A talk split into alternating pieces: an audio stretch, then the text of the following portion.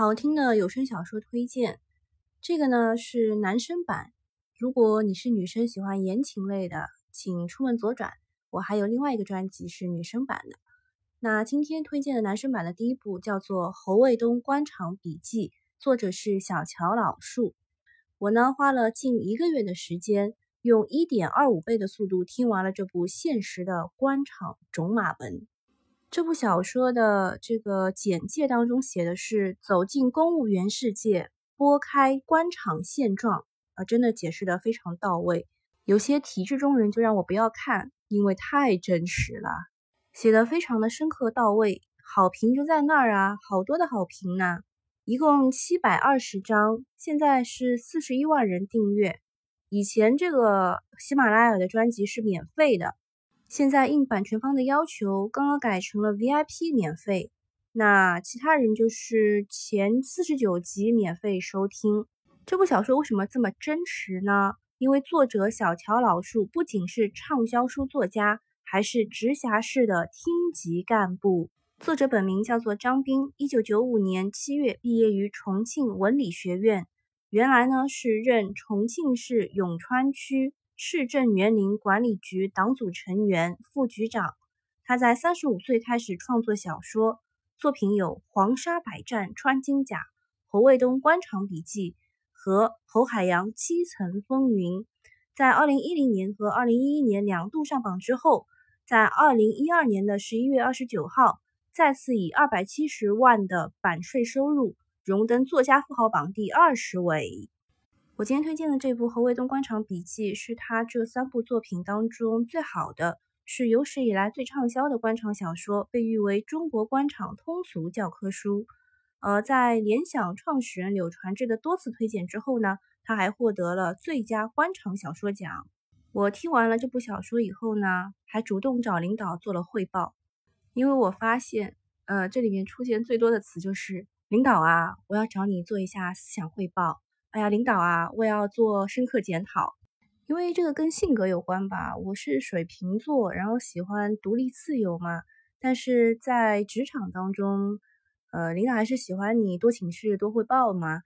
听这部小说也是对自己的一个警示吧。下面说一说内容简介，一共有三百零四位各级别的官员，八十四起官场风波，六十六个党政部门，二十三次微妙的调动和升迁。交织进一个普通公务员的命运。侯卫东的这本笔记将带您深深潜入中国公务员系统庞大、复杂而精彩的内部世界。接着再说一说主播，主播叫做阿晨，他的代表作是《时间之书》，还有《生活与我》。感觉他演播的呢像评书一样。据说是因为在广播电台播出，所以有片头片尾。如果大家不想听的话，很简单。如果你使用耳机的话，按两短一长就可以直接快进掉那一段了。因为我看大家好多人在批评，但是你要了解它是在广播电台播出的，一定要有片头片尾嘛。作者呢是九五年毕业的，但是他写的是侯卫东一九九三年毕业嘛。他经历了十年的升迁之路，从山村干部到了省市领导。我一开始听啊，觉得这是一本小黄书，因为他从大学生村官离校前一天开始。离校前一天嘛，这个一对情侣啊，在小树林里面要做一些呃圈圈叉叉的事情嘛，所以他是以小黄书开头的。然后之后为了获得女友张小佳父母的接受，他做出了承诺，说三年之内就会调回城里。侯卫东的基本情况就是他是一个县城的小伙子，要娶一个省城里的小姑娘。那女方的父母其实不太愿意的嘛，而且呢，他参加了公务员招考考试。是从最低层的职位开始做起的，之后经历了抓社会流窜青年、帮助计划生育落实、组织三个村修路啊，修路这个事情要重点的去听一下。